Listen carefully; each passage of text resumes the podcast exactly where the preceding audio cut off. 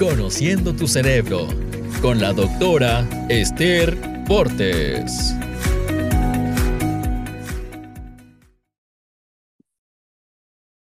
Entonces, hoy es la primera introducción o la introducción acerca de las emociones en la natividad. Y como dijimos, le pusimos nombre de natividad porque significa nacimiento. Y durante las 12 presentaciones vamos a ver diferentes personajes en la historia del nacimiento de Jesús, cuál fue su contexto en la historia y las emociones que podemos ver en la historia de la Biblia, ya sea entre líneas o definidas en el texto bíblico. Dice Gálatas 4:4, pero cuando vino el cumplimiento del tiempo, Dios envió a su Hijo, nacido de mujer y nacido bajo la ley. Lo que nos dice que la Navidad es más que simplemente, ah, mejor dicho, la natividad, es el nacimiento de Jesús, es más que simplemente algo bonito por recordar. Tiene una trascendencia porque tiene mucho significado para la vida de una persona cristiana, no solo para las religiones, porque pues cada religión tiene su propio ah, significado, se podría decir. Pero según Gálatas, había sido planeado la natividad o el nacimiento de Jesús desde tiempos antiguos y cuando llegó el tiempo, entonces ocurrió el evento. Entonces, es un evento que el cielo organizó con tanto esmero y esperó hasta el momento preciso, es de gran importancia que le pongamos atención a las cosas que pasaron en el momento preciso y a las personas que fueron involucradas en ellas.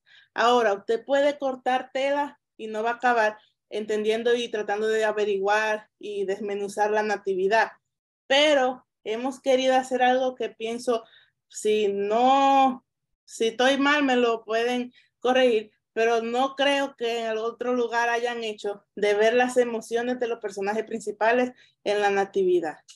En la personal no encontré nada, así que lo hicimos. Porque um, lo que me conocen saben que me emociono con las emociones, porque son parte integral de quienes somos, parte fundamental de quienes somos, pero son mal entendidas y mal presentadas. Entonces, si Dios se esmeró en hacer que el nacimiento de Jesús, cada cosa estuviera en su lugar, pienso, y a través del estudio que hemos estado haciendo para la presentación, estoy cada vez más certera y estoy convencida y segura que aún las emociones y las personas que sintieron las emociones y le dieron el nombre de lo que sintieron, de la manera que se lo dieron, tiene mucho para nosotros, porque Dios no deja nada coincidencia. Y simplemente María, no sé si nos va a dar un solo día, cómo María procesó las emociones y cómo la Biblia, entre líneas y entre palabras, nos deja saber el tipo de mente que tenía María, cómo estaba desarrollado su sistema límbico. Si usted se ponía a estudiar simplemente un personaje que es María, usted no acaba de estudiar del emocionante que es. Y si la compara con Zacarías, que era un sacerdote y era una muchachita, y su vida emocional, su inteligencia emocional de los dos, usted se cae para atrás. ¿Por qué? Porque Dios sabía cuándo iba a ser el tiempo, con quién iba a trabajar, y Dios siempre equipa a la persona que Él llama. Casi siempre nos lo dejan saber en el área espiritual, en el área mental, pero vamos a ver a través de esto que Dios equipa a la persona aún emocionalmente para el trabajo que quiere que la persona haga, porque las emociones son base importante, imprescindible de quiénes somos, cómo pensamos y cómo actuamos. ¿Se entiende por qué vamos a estudiar las emociones en la natividad? Entonces, para poder estudiar las emociones en la natividad, pues necesitamos empezar entendiendo las emociones, porque así, cuando hablamos de las emociones durante los 12 días, 11, porque pues esta es la primera presentación, usted no anda perdido en cuanto a la emoción y nos enfocamos en lo que es y pues estábamos todos en el mismo papel, como quien dice. Bien, dice alguien, Tiffany Smith, que es una autora de un libro, tal vez sea solo prestando atención a nuestros sentimientos y tratando de capturarlos cómo realmente entenderemos a nosotros mismos o podemos entendernos a nosotros mismos.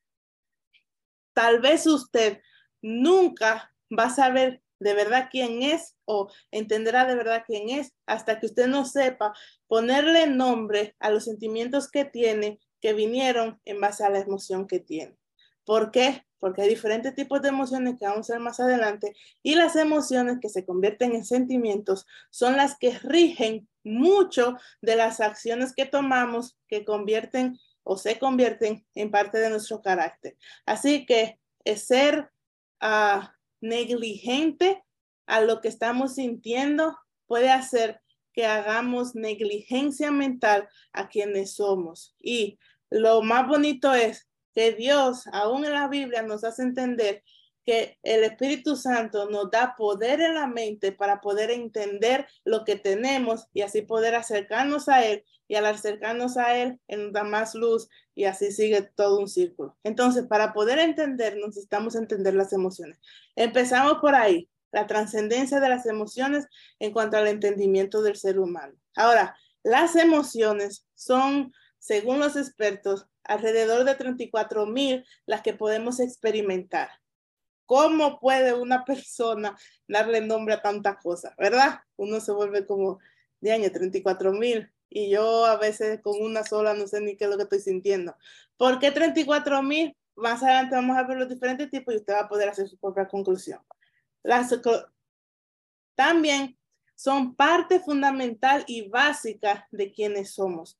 Todo ser humano tiene como fundamento en quién es la forma en que procesa las emociones. No importa quién usted sea ni de dónde usted es. Ellas forman una parte básica de quién es usted y son imprescindibles en el, mecanismo de defensa de su cuerpo, no solo de su mente, sino también de su cuerpo. También están ah, involucradas en el sistema de creación de memoria y algunas de ustedes ya saben hasta cuántos minutos, segundos usted tiene cuando viene un estrés grande emocional antes de que se vuelva una memoria. ¿Sí se acuerdan? Bueno, las que tuvieron la clase de inteligencia emocional ya saben todo el sistema de creación de memoria y si no se acuerdan, pues pueden verlo en su clase que tomaron. Pero ya tienen que ver con el sistema de creación de memoria, no sea, no solo a corto, sino también a largo plazo y qué tan apegada se vuelve la memoria a largo plazo. Tienen que ver con el aprendizaje, porque tienen que ver con la memoria y en la creación de hábitos, en las relaciones interpersonales, no solo las emociones suyas, sino también su habilidad de interpretar y darle nombre a las emociones de los demás y cómo usted la maneja o no las maneja. Así que las relaciones interpersonales y su relación con Dios. Y ahí podemos durar un año, pero pues como tenemos más presentaciones, se van a dar cuenta por sí mismas o por sí mismo cómo su relación con Dios se mezcla con la emoción que usted tenga. Y no solo la emoción, y aquí me gustaría hacer un paréntesis cortito.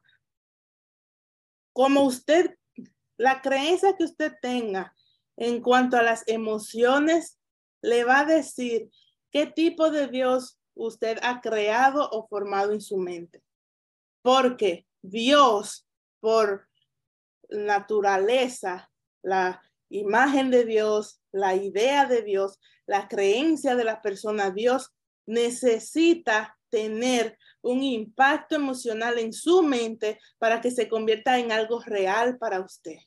Así que el decir que usted no tiene ninguna emoción en cuanto a su relación con Dios, ya me está diciendo qué tipo de Dios usted tiene. ¿Se entiende?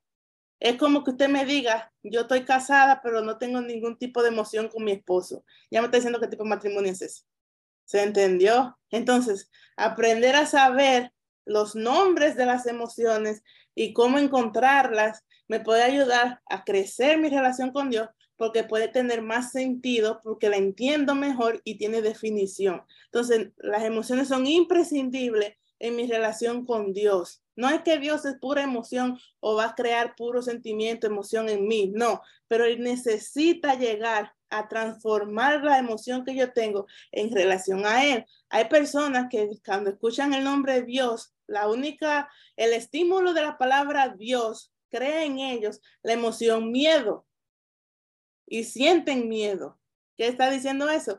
Que tienen una idea eh, no bíblica, vamos a decir, de la persona Dios. Pero si no le ponen nombre miedo, y no se da cuenta de eso, nunca va a entender que está sufriendo cada vez que escucha la palabra Dios. ¿Se entiende? Por eso es imprescindible que entendamos las emociones. También forman cómo percibimos el mundo y alguien dijo que el mundo no es como es, sino que es como lo percibimos. Por eso dos personas ven el mundo completamente diferente por la percepción.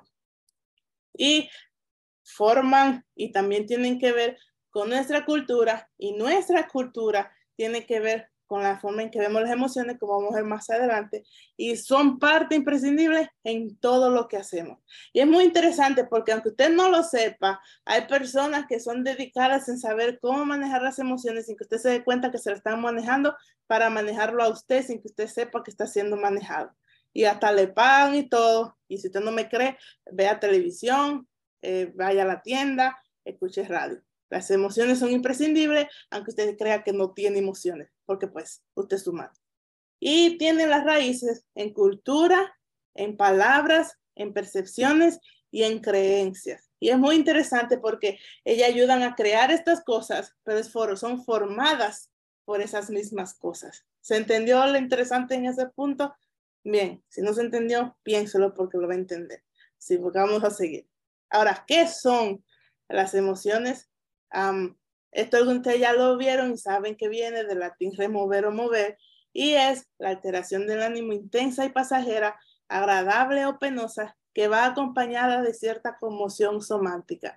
Y un poco de historia para los que son medios nerd como yo.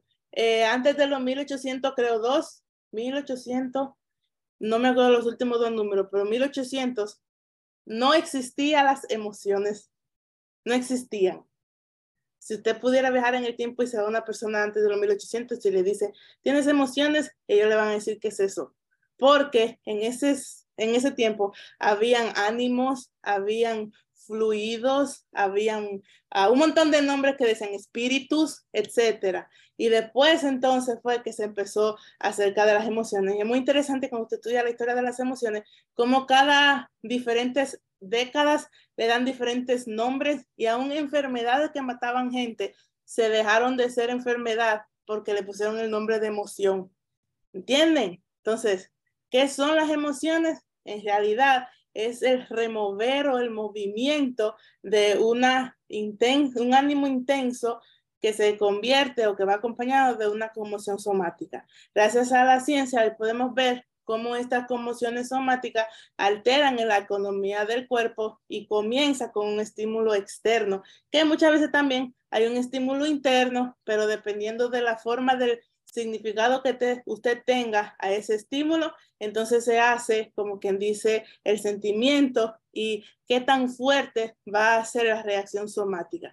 Si no me entendieron, no se preocupe que más adelante lo vamos a ver más, como quien dice 2 más 2 igual a 4 y se traduce las emociones en sentimientos positivos o negativos que se producen por una situación particular.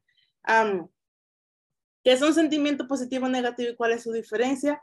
Eso se lo voy a ver más para adelante en otras de las presentaciones porque no quiero perder tiempo y emocionarme diciéndolo. Pero siempre que se hable en cuanto a la mente o la emoción, algo bueno, algo malo, piense en construcción y destrucción. ¿Se entendió? Y así se le va a hacer más fácil saber si algo es bueno o algo es malo. Negativo, destrucción, positivo, construcción. Así es, después entonces hablaremos de eso más a fondo. Ahora, hay un lugar en el cerebro que está en los dos lóbulos eh, temporal, pero es una, un pequeño, le puede decir un núcleo o subórgano dentro del cerebro, el cual se llama amígdala y ah, tiene la forma de una almendra. La amígdala la han, le han puesto los neurocientíficos el nombre como el centro de comando de las emociones y evalúa los estímulos de todo el del exterior y decide si evita o si acerca a lo que está procesando. Algo interesante es que no hay un solo centro para el procesamiento de las emociones en el cerebro. Sin embargo, hay diferentes lugares donde se procesa y la amígdala es como quien dice la sede de todo lo que va a pasar. ¿Se entendió la diferencia? Bien. Y ella ayuda a desencadenar respuestas fisiológicas. Por ejemplo, dependiendo de cómo ella va a ver el estímulo exterior, ella eleva los latidos del corazón, o manda a segregar diferentes hormonas y contrae los músculos, los relaja dependiendo de lo que ella cree que se va a necesitar. Es muy interesante esto porque quiere decir que usted no tiene control completo de los estímulos. Su amígdala puede tomar el control y usted va a reaccionar sin darse cuenta de la reacción. Sin embargo, como ya algunos de ustedes saben que han estudiado con nosotros, la amígdala tiene su propia memoria, que es la única manera en la que usted puede cambiar la forma en que ella actúa y reactúa, reacciona a los estímulos externos. Y la amígdala, como es el centro de comando, es un lugar imprescindible de entender porque dependiendo el diccionario emocional que tengamos, va a estar formada la memoria de la amígdala. Si yo cambio el diccionario mental y le pongo otro nombre al estímulo y practico y sigo practicando poniendo otro nombre al estímulo, la amígdala va a reaccionar como yo creé el nuevo eh, nombre. ¿Se entiende? Pero si yo ni siquiera sé el nombre, si ni siquiera estoy atenta a cómo estoy reaccionando, ni estoy atenta a lo que estoy sintiendo cuando pasa algo, no voy a poder cambiar el nombre y la mitad la va a seguir siendo guiada por las creencias y por la memoria que formaron desde cuando éramos pequeñas y de la cual usted nunca tuvo control porque fue dependiendo de donde usted se crió. Entonces, por eso es imprescindible aprender a poner nombre a las emociones, porque así yo puedo empezar a cambiar la forma en que voy a reaccionar porque la memoria sí es que cambia mi memoria de la amígdala. ¿Se entendió? Y una manera que vamos a hacer durante estos días es viendo cómo otro sintió, la emoción del otro, el nombre de lo que esa persona sintió, para que sea más fácil entonces ponerlo yo en mi vida. Entonces, ¿qué es la emoción? La emoción no es solo algo que tiene que ver con mi biología o mi historia psicológica privada, sino que también tiene que ver con las expectativas y las ideas de la cultura en donde yo vivo. Toda cultura tiene diferentes expectativas para las personas y diferentes ideas que forman una memoria en la amígdala de las personas desde que antes de nacer y esas hacen que la persona tenga una emoción o falta de X o Y emoción.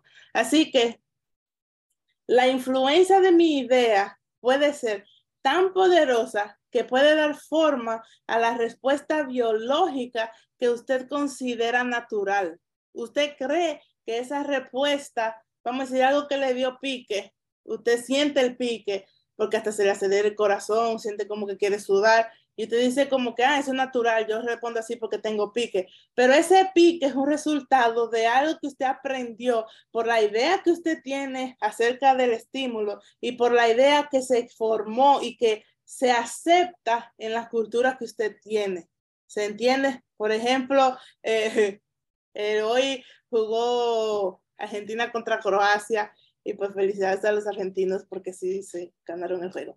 No que yo le iba, pero bueno, ese es otro punto, no quiero enemigos. El punto es, cuando usted ve a los argentinos, que es Argentina, una persona que nació, se crió, vivió, es por cultura una persona argentina viendo un juego de soccer o fútbol, las ideas que ellos tienen formadas por su cultura hace que tengan reacciones biológicas viendo el juego como si fuera algo natural.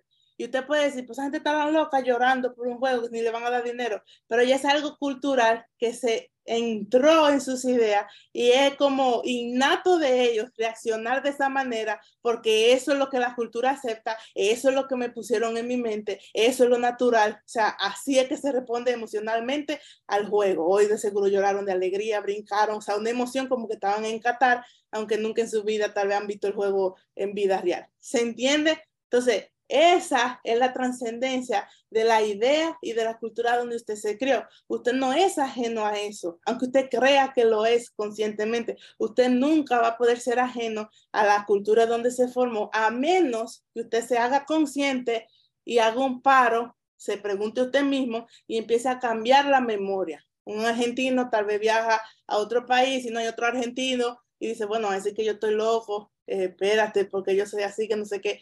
¿Entienden? Entonces, esa es la idea en cuanto a la emoción y cómo la cultura afecta a la emoción. Ahora, hay tres tipos de emociones. Usted puede decir muchos, pero estas son las básicas. Las primarias que son o básicas, las aprendidas y las complejas. Y las primarias son emociones que toda cultura y todo ser humano comparte su expresión, ya sea a gran, grosso modo o de manera leve, porque, de nuevo, la cultura hace que aún la expresión de las emociones sea aceptable o no aceptable. Por ejemplo, si yo estoy emocionada, yo soy un poco bocona y hablo un poco elevado, ¿verdad? Pero hay personas que son de otra cultura que aunque estén emocionados, nunca levantan su voz porque en su cultura no es aceptable hacer bulla porque estás emocionado. Entonces, para ellos es normal presentar la misma emoción de otra manera, aunque sienten lo mismo que yo. ¿Se entendió? Ahora, las, primarias o básicas, unos dicen que son cinco, otros dicen que son siete, pero las que sí están de seguro que son la alegría, la tristeza, la ira y el miedo. Y usted puede decir, el miedo, ¿cómo puede ser que todo el mundo lo siente igual? La cosa es que le damos el nombre de miedo a muchas emociones complejas que llevan junto con ellos el miedo, pero no son meramente miedo. Cuando usted tiene mero, eh, como dice el mexicano, el mero, mero miedo, o sea, solo miedo, todo ser humano lo expresa de la misma manera porque tiene las mismas reacciones fisiológicas. Y las, las aprendidas son emociones que usted aprende a expresar. Usted no nace con ellas. es muy interesante las aprendidas porque la expresión de las emociones aprendidas siempre va a depender del entorno social en que usted creció o el entorno social en el que crece una persona. Por ejemplo, el amor, la culpa y la vergüenza. Usted no puede ser ajeno a expresar el amor dependiendo de donde usted creció y cómo le enseñaron a amar. Ya sea que le enseñaron a amar así de manera consciente sus padres y su entorno o de manera inconsciente por la manera en que ellos actuaban. Por eso casi todo el mundo expresa el amor de maneras diferentes, porque aprendió de manera diferente a expresarlo. Y es muy interesante porque no solamente expresan esa emoción aprendida diferente, sino que la entienden diferente, porque su memoria acerca del amor es diferente. Y eso nos remonta, ¿se acuerdan que hablaba de cómo las emociones afectan tu relación con Dios? Pues si el amor es una emoción aprendida y yo todavía ni siquiera sé qué es lo que es aprender una emoción, ¿cómo yo puedo saber que Dios me ama si yo todavía no entiendo esa emoción? ¿Se entiende? Entonces es muy interesante. Hay gente que nunca se sienten amada, nunca nadie me amó, nunca me ama, pero porque no han entendido que el aprender a sentirse amado fue algo que usted aprendió. Usted no se sienta con usted misma a preguntarse qué es el amor, cómo se presenta, cuál es el sentimiento que crea en mí, cómo yo lo presento, cómo me lo presentan a mí, y hace toda una serie de preguntas y cuestionarios para hacer su diccionario de amor o su diccionario emocional y poner ahí amor, usted no se va a poder sentir amada porque nunca va a sentir lo que usted espera sentir, aunque sienta amor, porque no sabe qué es amor, entonces no siente amor. ¿Se entendió? Hay un trabalengua le Pero bueno, entonces las emociones aprendidas. Y las emociones complejas son cualquier emoción que sea un agregado de dos o más otras. Por ejemplo, la ira más el miedo más el asco es igual al odio. Usted no solo siente odio, el odio es el agregado de ira, miedo y asco. Pero ese asco no es asco de guacala. Ese asco la definición, que es una de las emociones primarias, el asco. Se la, yo te tengo escrita en donde quiera que la vea, porque dame bien en la definición. Y es un fuerte, ay, ay, ay, es que usted no está de acuerdo o revulsión que se presenta por algo que no es placentero o ofensivo. ¿Se entendió? Una persona que dice que odia es que tiene una fuerte, como que quiere sacar de lejos algo que ellos piensan que es ofensivo, pero también tienen un poco de miedo y le tienen pique a la misma vez. Y cuando todo eso se mezcla, usted dice, ah, le tengo odio a esa persona. Y es muy importante porque muchas veces el odio viene como resultado de un asco y una ira que no ha sido bien mal, no ha sido bien procesada y entonces se convierte en odio. Pero bueno, eso para más adelante. Y la mayoría de las experiencias son afectivas e incluye, entre otras, el asombro, la vergüenza, la envidia, la gratitud, la culpa, los celos, el orgullo y un sinnúmero de cosas. Y es muy interesante cuando la emoción es compleja y aprendida. Porque entonces ahí se vuelve un marrón con mango y si la persona no sabe procesarla, puede hacerse todo un trubulubudú así, porque pues algo simple se convierte en todo un ocho porque no sabe que fue que aprendió mal y que es algo complejo y a veces la persona tratando de ayudarle le dan el nombre de una emoción básica a algo que es complejo y aprendido y entonces se vuelve peor la cosa. ¿Se entendió? Entonces es muy interesante aprender a entender las emociones. Y el nombre que le damos a la emoción va a decir qué tan fuerte va a ser el efecto que ella tiene en nosotros. Los significados con los que cargamos una emoción cambian nuestra experiencia de ella y determinan si saludamos el sentimiento, o sea, si lo acepto con deleite o inquietud, o si lo saboreamos, a, a me gusta sentirme así, o si usted le da vergüenza por haberse sentido de esa manera. Porque muchas veces todo esto pasa en su mente y usted no se lo dice a la persona. Y muchas veces nos da vergüenza a nosotros mismos de sentir lo que sentimos porque no sabemos qué es lo que estamos sintiendo.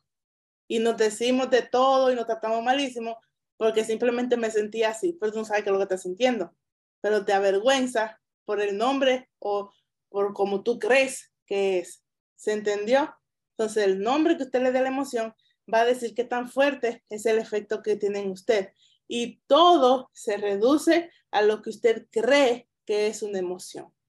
No es la emoción simplemente, es como usted cree acerca de ella. De que va a tener efecto en su cuerpo, sí. Va a tener efecto en su mente, sí.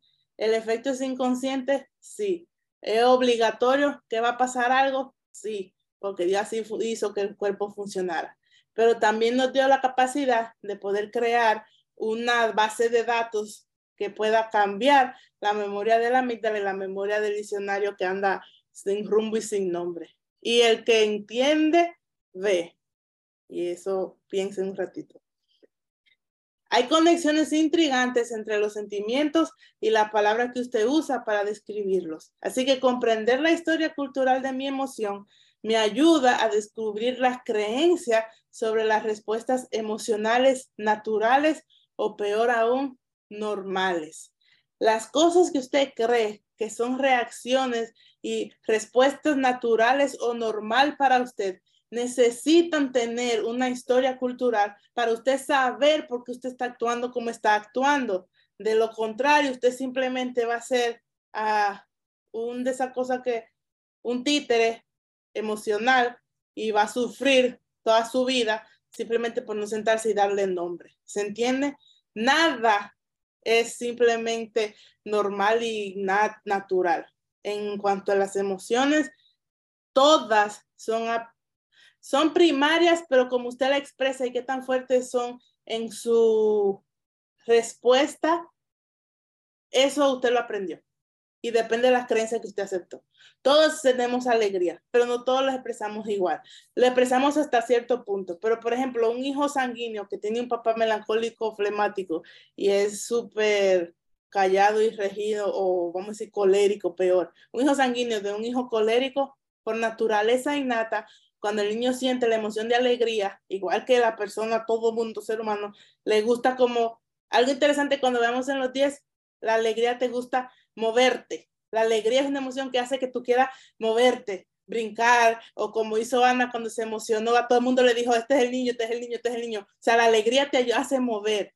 Pero si usted es un niño sanguíneo, que la alegría lo hace mover, pero se mueve de más a los ojos de una persona colérica, puede empezar a cambiarle su cultura emocional, porque la cultura va a decir que este muchacho está loco, porque la cultura va a decir que, que tú estás haciendo tan bocón, y empiezan a formarle y tergiversar la forma en que usted actúa naturalmente. Usted llega a una persona adulta y usted siente la emoción, se quiere mover, pero se queda sentado y tranquilo. Porque es que yo soy así, yo reacciono así, mentira. Esto fue que lo hicieron ese tipo cultural.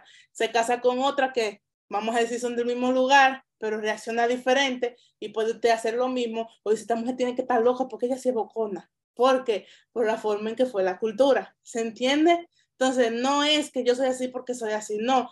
Tiene una razón y en cuanto a las emociones, es imprescindible que encontremos la razón, porque si no podemos buscar y comprender el nombre de la emoción que estoy sintiendo, no puedo ayudar a transformar lo que siento cuando viene el mismo estímulo. Al igual que el cerebro en cuanto a lo pensante solo cambia con evidencias, igual la emoción solo se reescribe la historia o la memoria emocional con evidencias tangibles y encontrando la razón por la cual reacciono emocionalmente al mismo estímulo o al estímulo X, Y, Z, el nombre que usted le quiera poner. Por eso, durante estos 12 días, vamos a estudiar las emociones en la natividad. Como decíamos al principio, la palabra natividad significa nacimiento. Porque al ver las emociones en estas 10 personas que vamos a estudiar y ver una historia que es tan normal para nosotros, pero ver cómo reaccionó, cómo se le pone el nombre a esa emoción, cómo la Biblia dice literalmente en algunos el nombre de la emoción y en otros usted va a ver la reacción y le vamos a poner un nombre y algunos ni siquiera en español porque no existe en español ese nombre. Pero cuando usted siente algo similar, usted va a poder decir, ah, no, es que estoy sintiendo tal cosa. Y eso le va a ayudar a poder sentirse y entenderse y conocer su medio ambiente, porque muchas veces reaccionamos y no nos damos cuenta que lo que más nos está matando nuestra vida emocional es el medio ambiente y el falta de entendimiento del mismo. Y es por eso que lo vamos a hacer con la historia de la natividad, que pienso es la historia más conocida en el mundo de este lado. ¿Y cómo lo vamos a hacer? Durante los próximos 10, 11, 12 días, vamos a ver 10 pod, no, son 10 podcasts y personajes. En realidad le voy a regalar dos, porque le voy a regalar este en audio y pues yo sé que me voy a emocionar, así que voy a hacer uno extra. Se los dejo desde ahora para que después nos digan. Así que vamos a decir que son 12 podcasts con 10 personajes que comienzan del 14, si Dios quiere, de diciembre hasta el 25 de diciembre y en donde quiera que usted escucha podcast lo puede ver y escuchar. Y si no uh, sabe, pues escriban en Conociendo tu Cerebro y se le vamos a mandar el link. Así que todos los días va a salir uno nuevo. Este sería el primero como forma de introducción. Y vamos a ver más de 25 emociones a través de la historia y de cada emoción vamos a ver su nombre, la definición de la historia. ¿Qué quiere decir definición? No solo teórico, sino también cómo usted sabe que eso es lo que se está sintiendo en cuando la persona lo sintió en la historia de la Biblia y cómo usted le puede poner nombre a esa misma emoción. Así que al final de los 12 días, usted va a tener 25 nombres más para 25 cosas que usted siente. ¿Se está entendiendo? Y lo hicimos fácil porque como son 10 personas, cada uno le pusimos 3. algunas se repiten, por eso no hay más de 20. Sí, por eso hay 25. Y le vamos a... Ah, esto es muy interesante. Eh, me emocioné un chingo en el manual y yo pensé, ay, un manualcito, sí, se lo mando, pero no, cuando me di cuenta ya aparece el libro. Entonces tiene más de 45 páginas y es no solamente un resumen del estudio, sino que también tiene cosas que no sé si se va a poder poner en el podcast, pero se lo vamos a dar disponible en la página desde el 25 al 31 de diciembre. Así que usted lo puede bajar completamente gratis del 25 al 31 de diciembre. Si se le pasó el 31 de diciembre, no le prometo que va a poder bajar el PDF. Así que desde el 25 al 31 de diciembre, igual en los podcasts lo voy a estar recordando para que cuando esté disponible, usted pueda entrar a la página y bajar su PDF.